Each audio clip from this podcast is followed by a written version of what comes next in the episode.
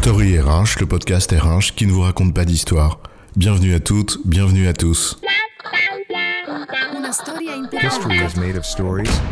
Dans cet épisode, nous allons mettre en place un outil de suivi de nos actions. Ou plutôt, essayer de comprendre pourquoi c'est important et comment le faire.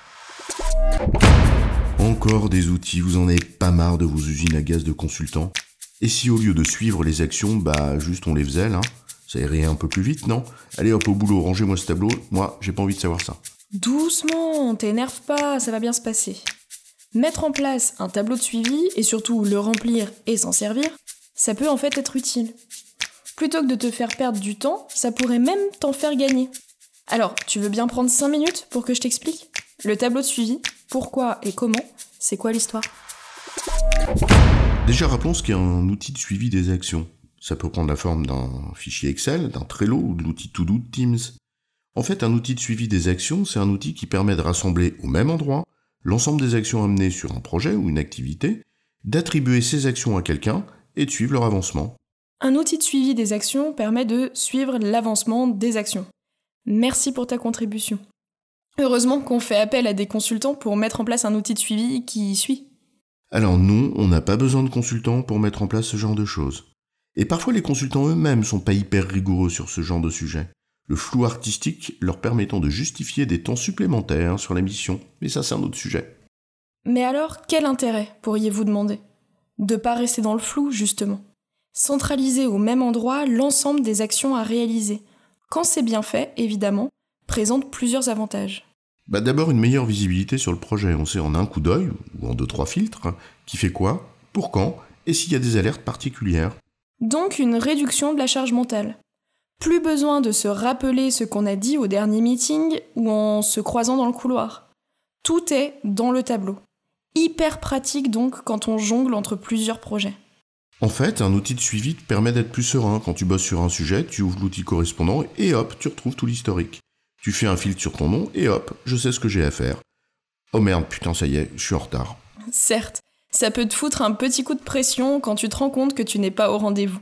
Mais ça permet aussi de mieux maîtriser le projet dans son ensemble. Et pour le chef de projet, c'est pas négligeable. C'est plus facile de préparer son copil avec le directeur quand on a tout recensé au même endroit. Un vrai gain de temps, pas besoin de faire de la spéléo dans tous les mails, il retrouve toutes les actions en cours dans le tableau, le statut et l'échéance. Il voit donc ce sur quoi on est en retard et peut sélectionner les alertes à faire remonter. Et en cas d'absence d'un contributeur, pas de panique. Tout ce qui lui était attribué est indiqué ici. On peut donc plus facilement répartir les activités au sein du projet ou faire monter un nouveau membre à bord. Bon après encore faut-il que les docs sur lesquels il travaillait ne soient pas en local sur son poste, mais bien dans l'espace partagé. Le tableau de suivi ne fait pas des miracles non plus. T'as raison, pas de miracle, on n'est pas chez Gérard Majax. En fait, pas de magie, mais de la discipline, de la rigueur et un soupçon de méthode. Car pour que l'outil soit utile, encore faut-il qu'il soit bien construit et bien rempli. Une ligne égale une action, et on évite les actions à tiroir.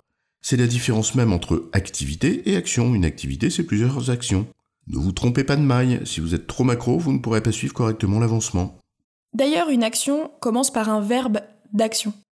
Ouais, on est de retour à l'école primaire. Mais croyez-nous, c'est important.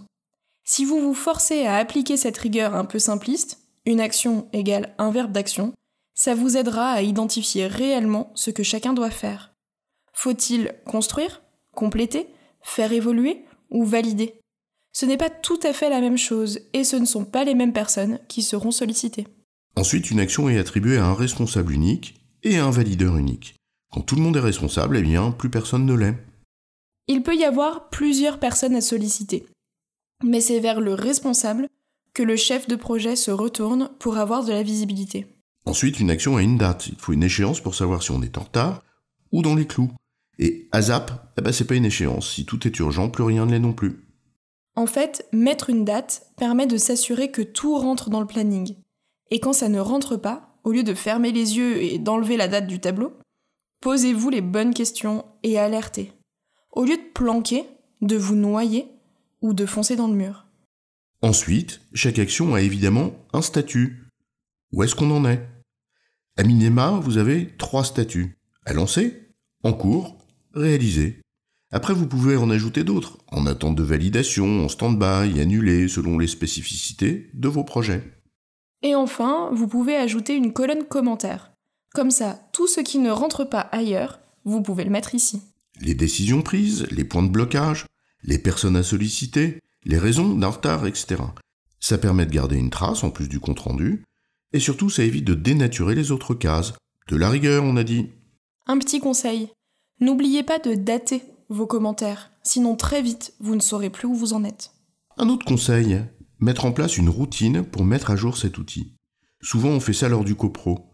Mais les pros de la gestion du projet 4.0 digital pourraient vous dire qu'un jeu de notification suffit. Aucun problème tant qu'on respecte une règle. Avoir conscience des impacts de son activité sur celle des autres et les informer en conséquence. Tu as raison parce que quand toi tu as fini ton action, peut-être que ça doit me donner le go pour commencer la mienne. Et si tu ne m'informes pas que tu as fini, je ne risque pas de le savoir.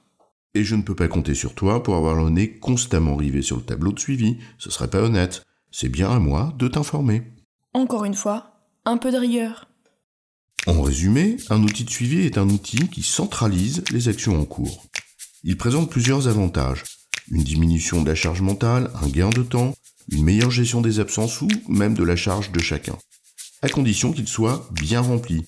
Une ligne égale une action, un responsable, un valideur, une échéance, un statut et une zone commentaire. J'ai bon chef? Oui, tu as bon. Mais on va pas en faire toute une histoire. Story RH, le podcast RH qui ne vous raconte pas d'histoire. Retrouvez tous les épisodes sur storyrh.fr.